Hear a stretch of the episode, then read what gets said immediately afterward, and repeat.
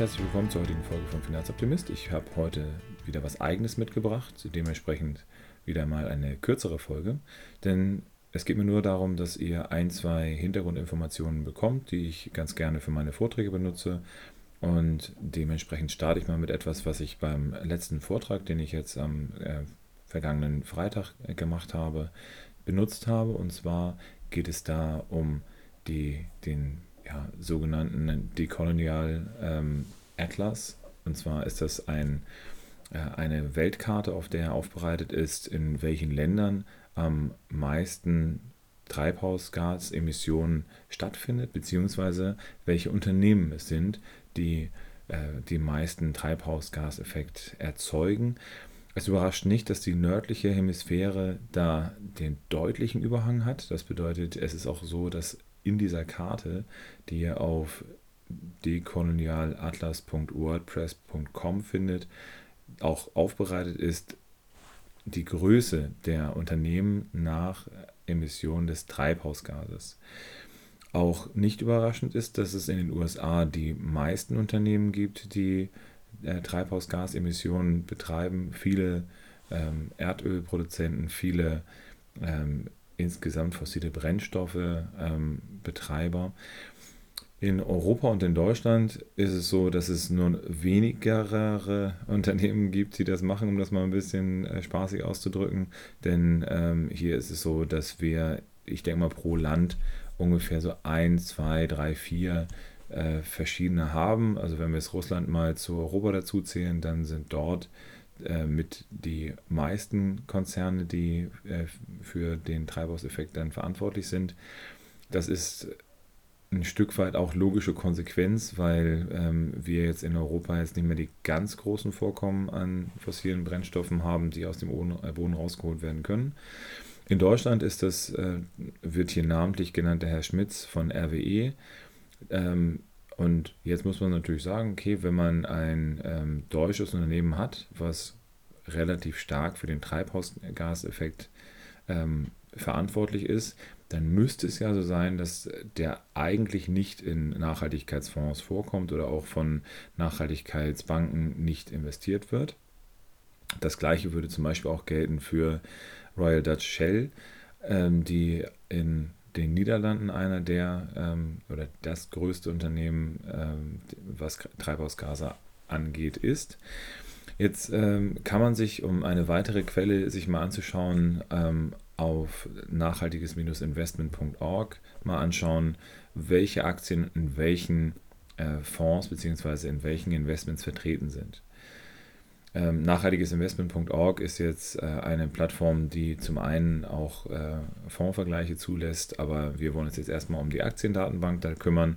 Ne, wir im Nachhaltigkeitssegment, wir üben ja eher den Schulterschluss und ähm, da würde ich jetzt auch nämlich nochmal jemanden, dem, den ich vielleicht früher mal als Konkurrenten bezeichnet, jetzt eher als jemand, der dann eine schöne Aufbereitung gemacht hat, die man nutzen kann.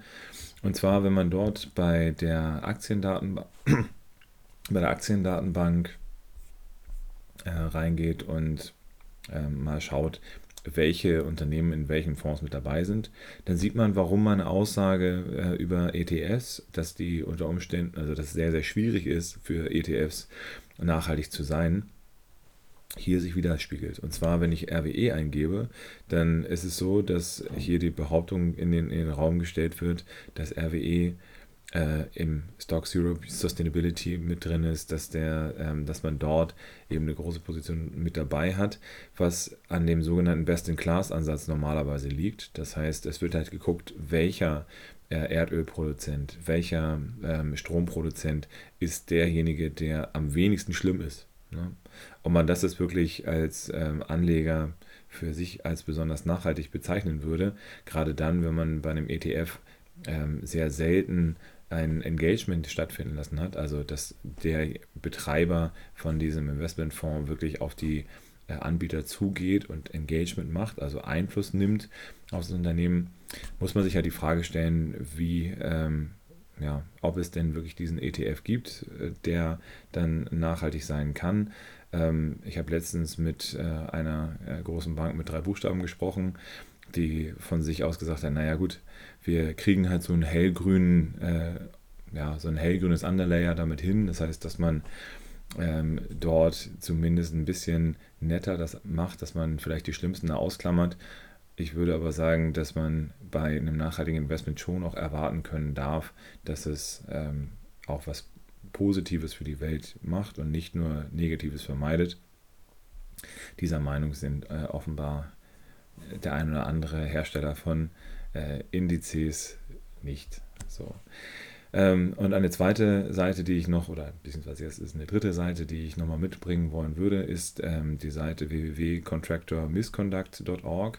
Das ist eine Seite, die vor allen Dingen auf ähm, Fehlverhalten von Unternehmen hinweist. Das heißt, hier steht drin, wie viel Einnahmen ein Unternehmen ähm, durch illegale Handlungen gemacht hat. Und wir reden jetzt nicht hier davon, dass es irgendwie die Cosa Nostra ist oder so, sondern da sind dann große äh, Unternehmen, die ähm, global aktiv sind und die werden hier aufgelistet und wenn man das Ganze nach Instances, also nach Vorfällen sortiert, dann kommt da ganz oben Lockheed Martin raus. Lockheed Martin ist äh, auch ein, äh, ist der größte Waffenindustrielle der Erde.